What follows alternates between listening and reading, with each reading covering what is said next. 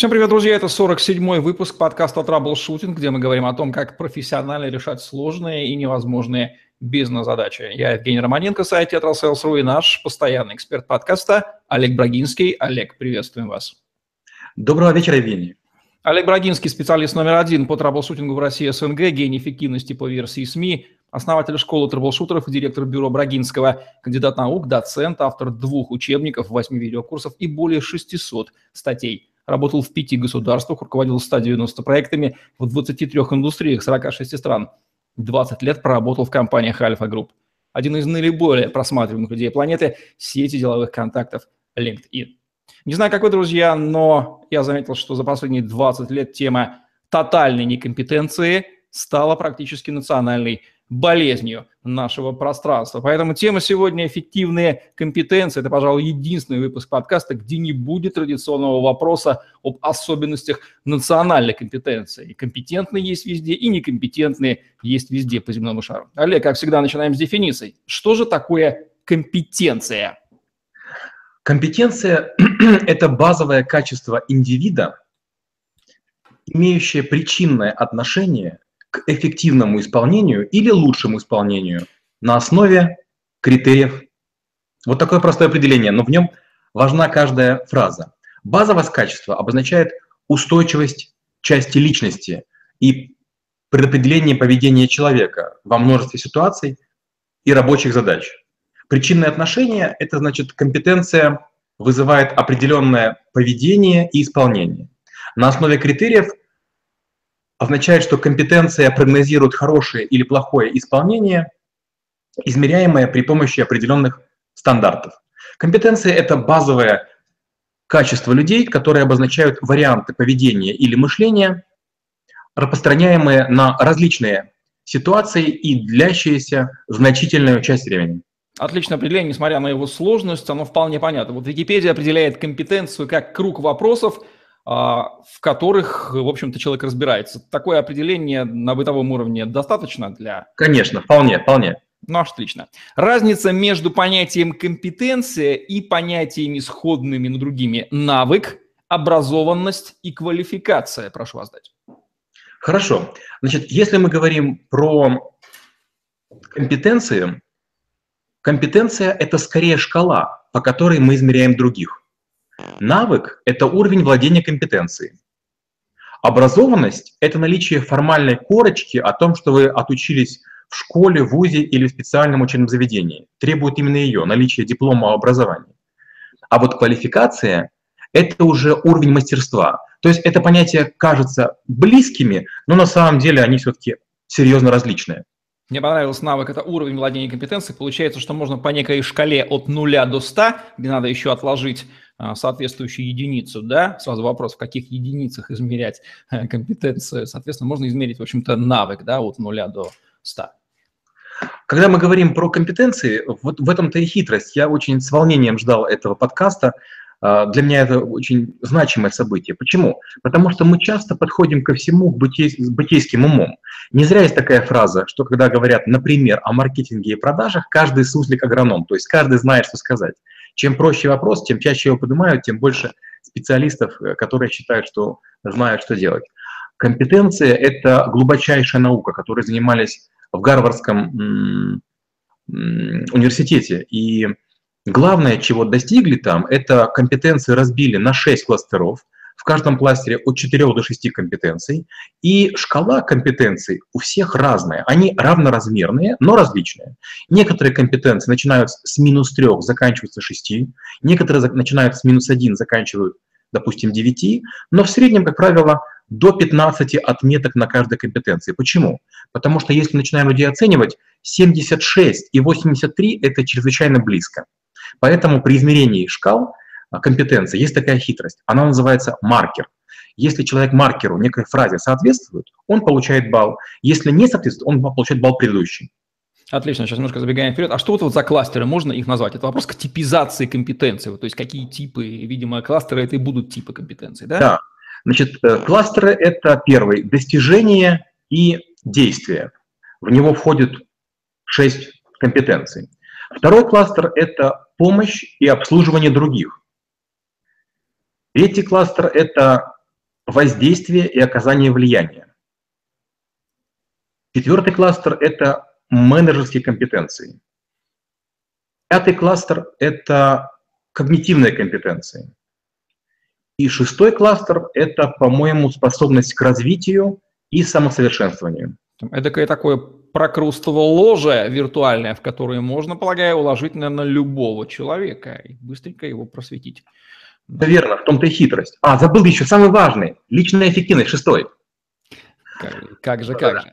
А, действительно, это прокрустово ложе. Я бы сказал так, это некий такой вот шар, состоящий из большого количества осей. Есть кластеры, их 6, компетенции, их 21. У каждой компетенции есть от 1 до 3 осей.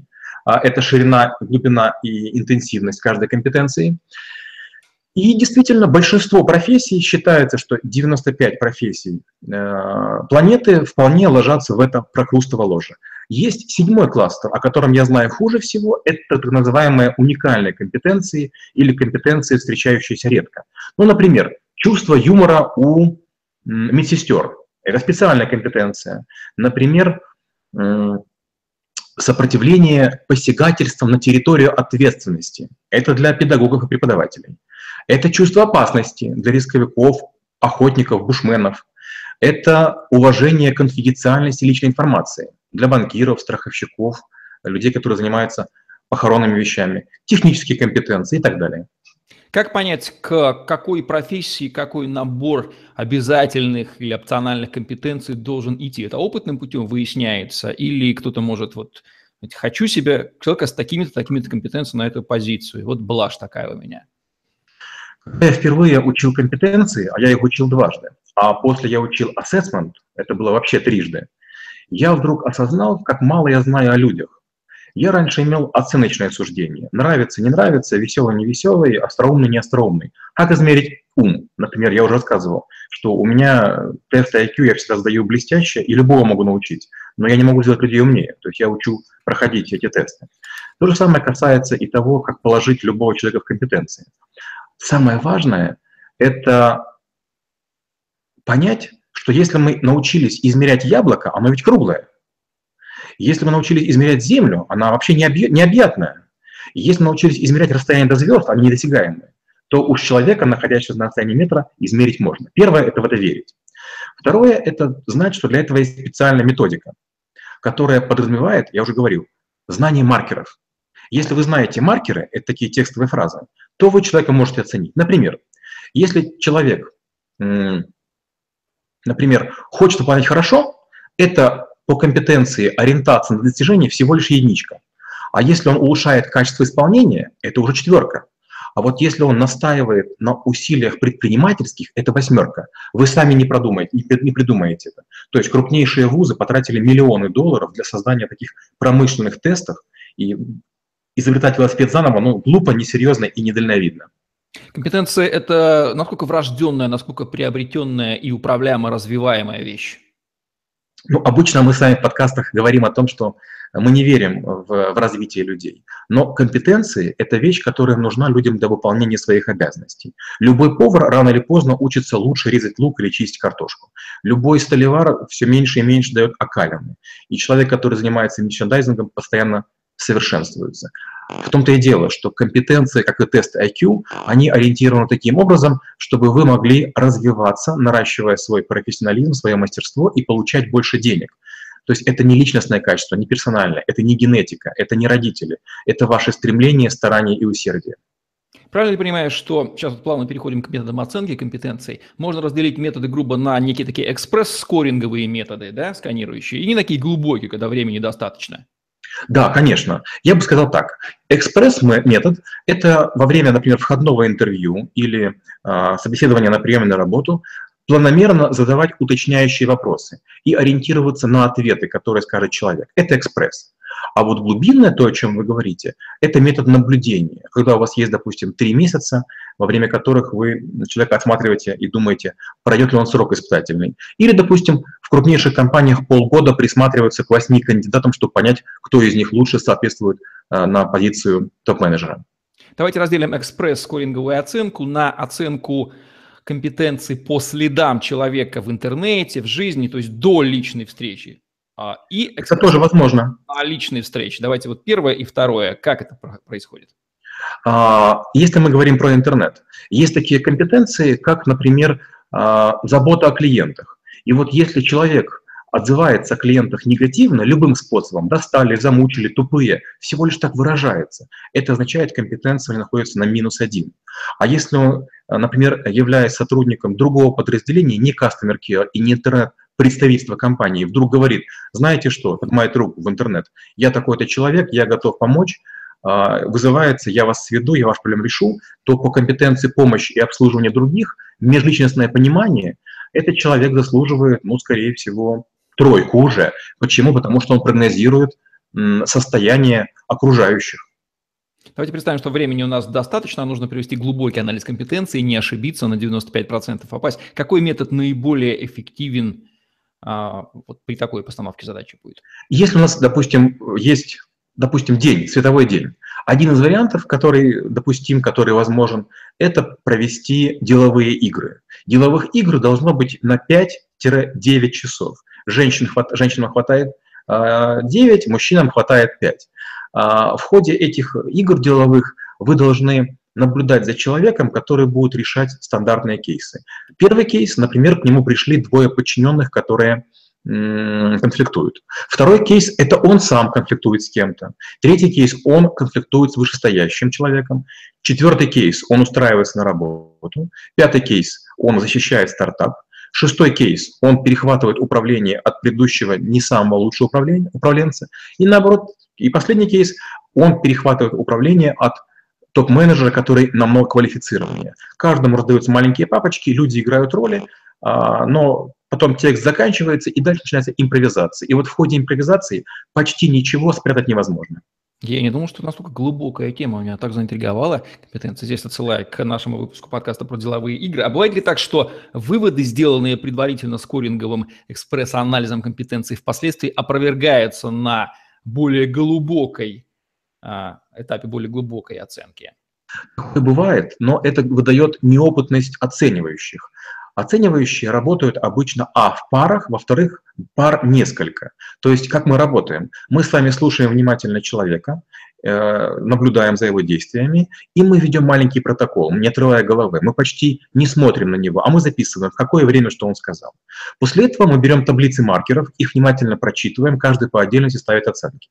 После этого мы с вами в паре согласовываем эти оценки. И мы с вами не спорим о человеке, а мы должны друг другу указать время и точную фразу, которую он сказал. После чего мы либо соглашаемся, либо ставим вашу оценку, либо мою, либо некоторую среднюю. Это процесс согласования. Потом пары, допустим, одна пара с другой согласовывается. То есть о человеке, о его проявлениях практически забывают.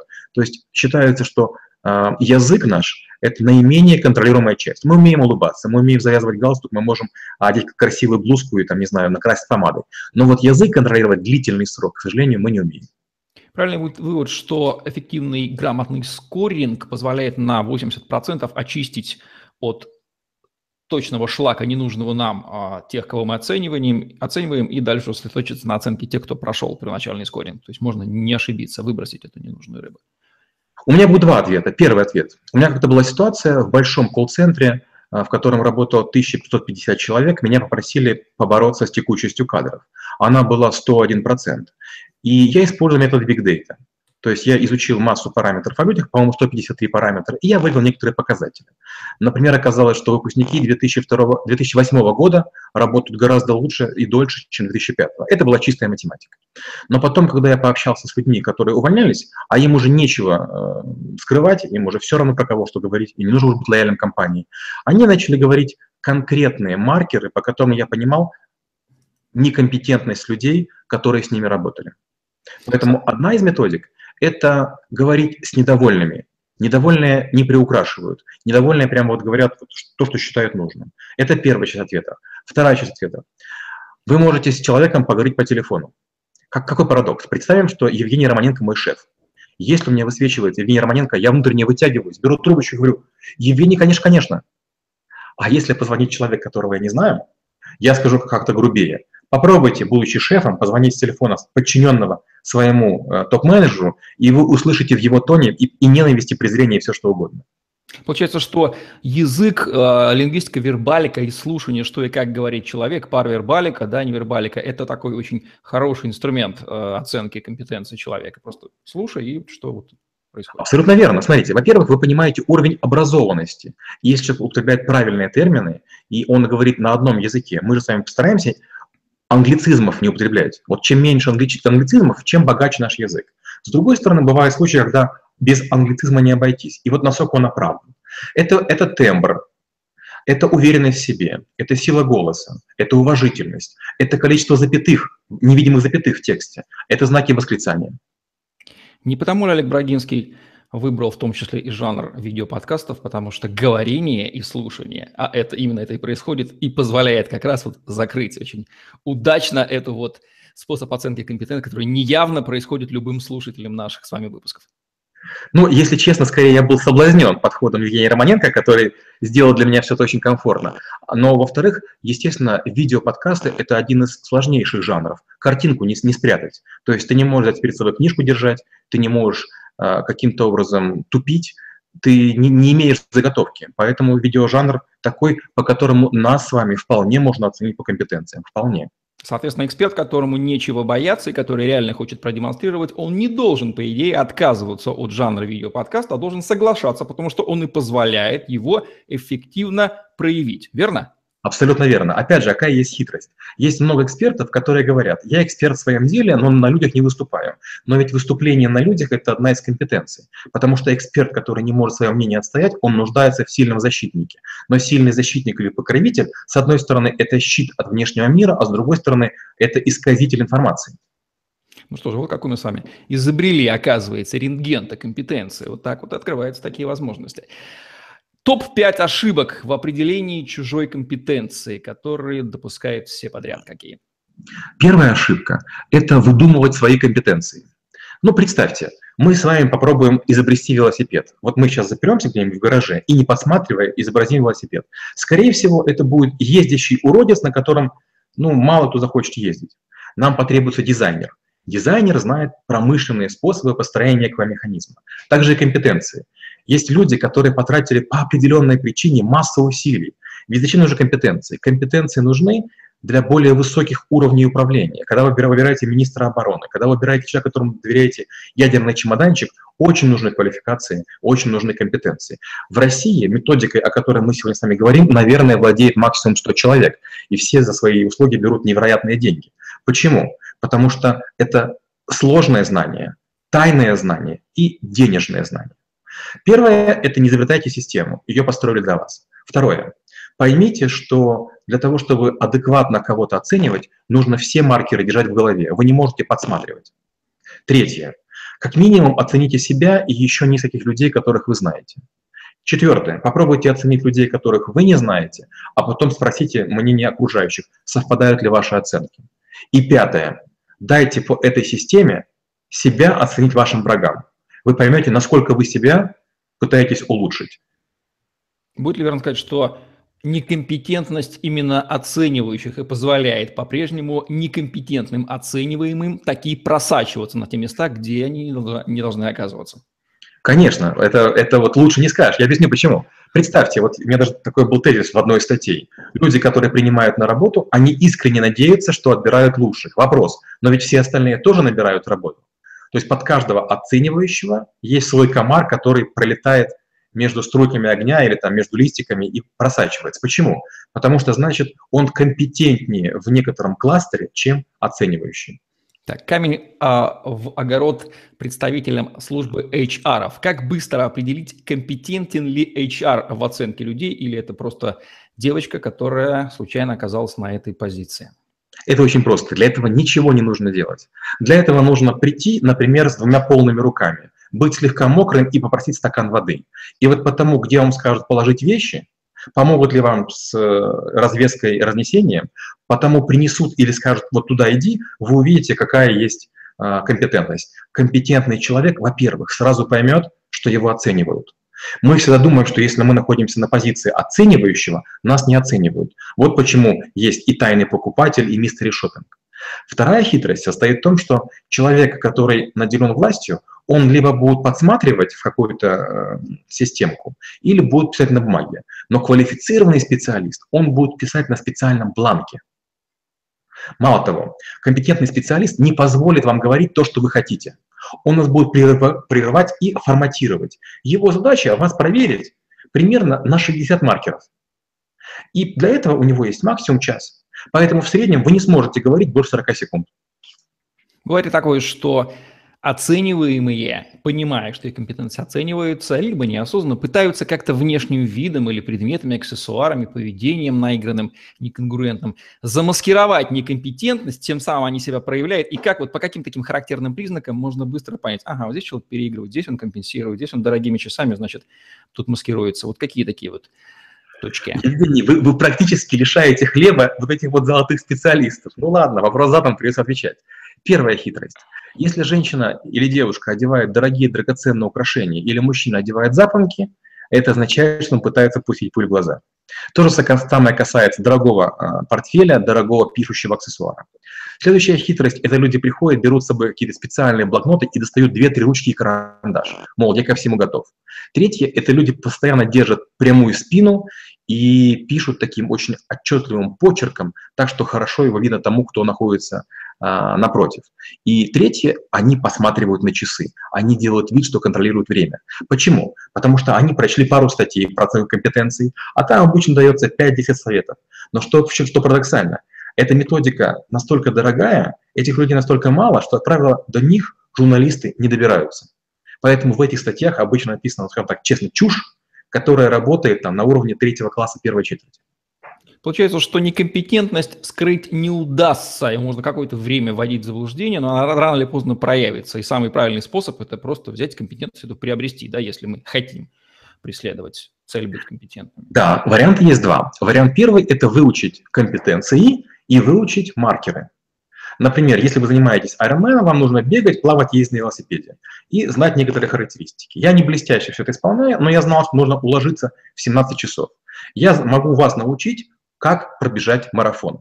Моя задача – вас научить бегать 10 километров, а потом быстрый шаг, и вы гарантированно уложитесь во времени.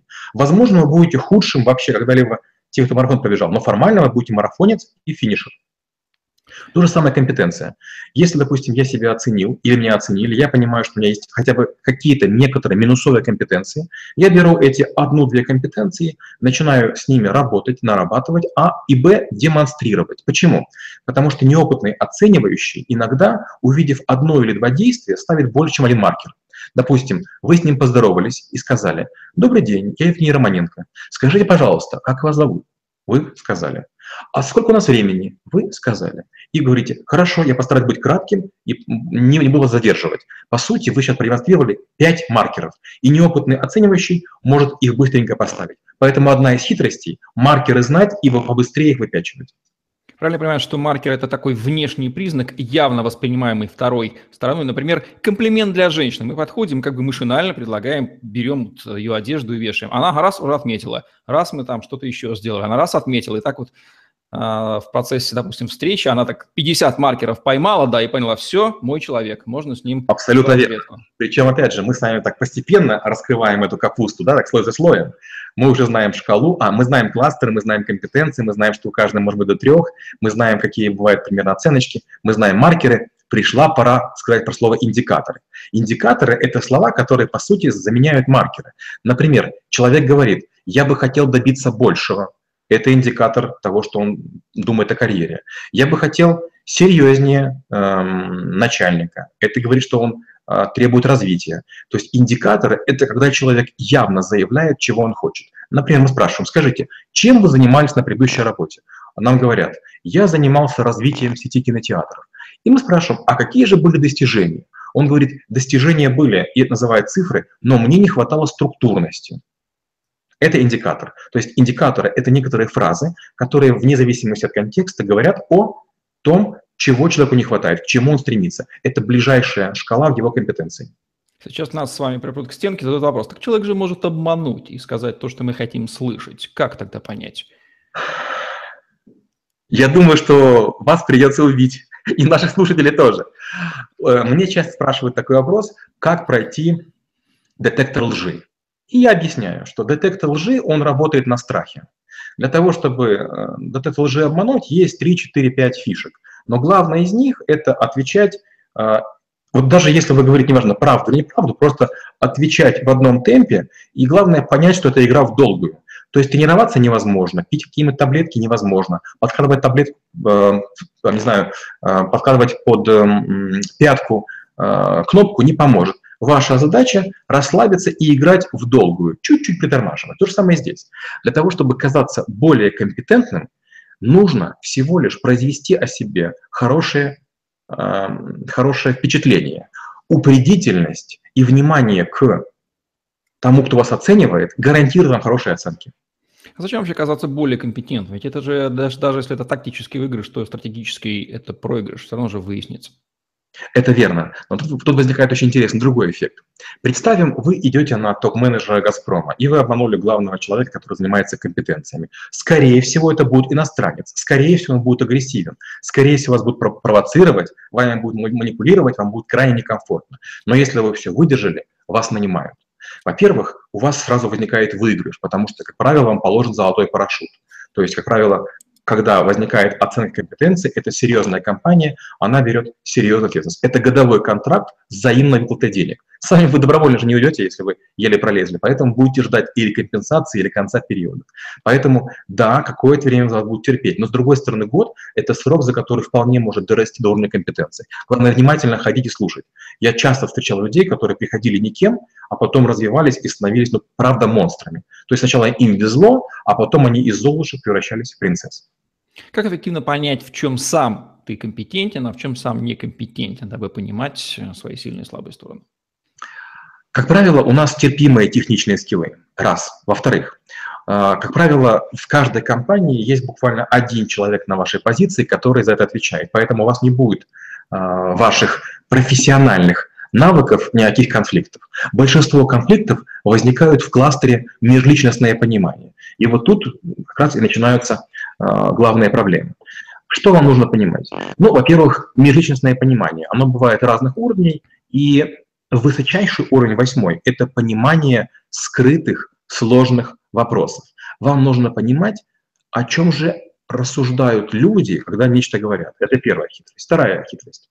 Это вам нужно научиться влиять и оказывать воздействие. Когда с вами спорят, когда вас обижают, когда по поводу к вам э, относятся несправедливо, очень легко вспылить. От этого тяжело удержаться. Но если вы можете, это говорит о том, что у вас хороший м, уровень э, понимания. Следующий уровень – это понимание компании. Вдруг какой-то ассистент вас начинает строить или гоняет веником, как говорят. Это означает, что у нее высокая неформальная власть. Ну и, похоже, другие всякие фишки. Берем а, эксперта, у него есть набор компетенций, есть куча способов собственного маркетинга. Есть ли какие-то способы маркетинга, удачно, наиболее удачно сочетающиеся для демонстрации компетенциями, для их демонстрации и подчеркивания? Например, компетенция оратора, а, способ маркетинга, публичное выступление. Но лучше не придумаешь. Я уже чувствую, что вы меня оцениваете по компетенциям. А, я бы сказал, самая такая пробивная компетенция называется построение отношений. И э, высочайшая ее степень, восьмая, это поддерживать тесные, дружественные отношения. Большинство из нас говорят, ничего личного, только бизнес. Как только вы это сказали, это означает, что вы находитесь на нулевой компетенции по построению отношений. А вот восьмая – это поддержание тесных дружественных отношений. Вот когда вы умеете одновременно и быть строгим на работе, и дружить в нерабочее время, это высочайшая компетенция, и это ваш высочайший маркетинг. Мало кто реагирует на слова, мало кто реагирует на тексты. Много красивых говорнов, много э, сладких писателей. Мало людей, которые вам в трудную минуту принесут, не знаю, капучино по дороге или захватят пиво. Всегда ли реально компетентный публичен, а, и всегда ли публичный распиаренный эксперт реально компетентен? Что сказать? В том-то и парадокс. Когда я думал о том, что вот надо выйти из тени, и каким-то образом стать чуть более публичным, я посмотрел метров, и, и я ужаснулся. К сожалению, только есть три человека на планете из там мировых людей, которые демонстрируют хотя бы минимальные компетенции. Все остальные, к сожалению, жуткие горлопаны. Скажем так, людям повезло. То есть деревенщина в них осталась, но их же принимают за своих. Все-таки быть экспертом – это быть утонченным. Отдельно знание, отдельно внутренний стержень, отдельно польза, а отдельно некий диалог, сомнение и научность. Будет ли правильно взять какую-то одну самую лучшую компетенцию, вот оттачивать ее уже до профессионализма мастера, или это нужно развивать еще обязательно некоторые другие, дабы сбалансировать и не потерять? Я бы сказал, да, есть одна компетенция, которую, наверное, стоит наращивать. Я бы назвал ее директивность. Директивность, ассертивность или применение должностных полномочий – это то, чего не хватает большинству людей. Многие мечтают быть менеджерами, но ими не станут, потому что им не хватает директивности. Директивность минус первого уровня – это пассивность. Директивность нулевого уровня – это не отдавать приказания. Директивность, скажем, четвертого уровня – это выполнение высококачественных требований. Вот получается, четвертый уровень есть у некоторых государственных деятелей и у некоторых топ-менеджеров в стране. А девятый уровень – это моментальное избавление от плохих исполнителей, чего вам это ни стоило. Моментально. Таких людей, к сожалению, я не знаю. Поэтому директивность из вас непременно сделает человека, достигающего большего, за счет использования труда других людей. Есть ли зависимость между возрастом, опытом и компетенцией? К сожалению, она хуже. То есть, как более, как, чем более взрослый человек, тем он более спокойный. А компетенции – это такая, знаете, немножко пафосно-показная история. Вы должны демонстрировать старания. Вот почему людей, скажем, после 40 лет почти не зовут на руководящие должности.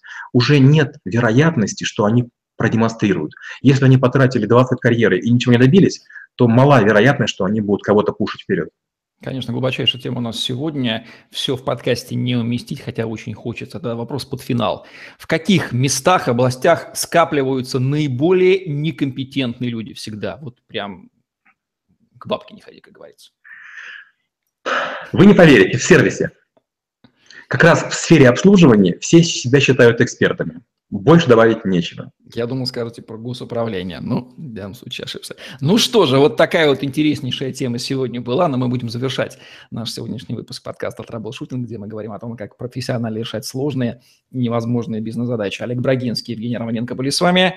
Лайк, комментарий, смотрите нас на Тетрасселс в YouTube и в Podster FM. Подписывайтесь на YouTube-канал, не пропускайте новые выпуски с Олегом Брагинским и другими экспертами нашего сообщества. На сегодня все. Всем отличного дня. До новых встреч. Всем пока.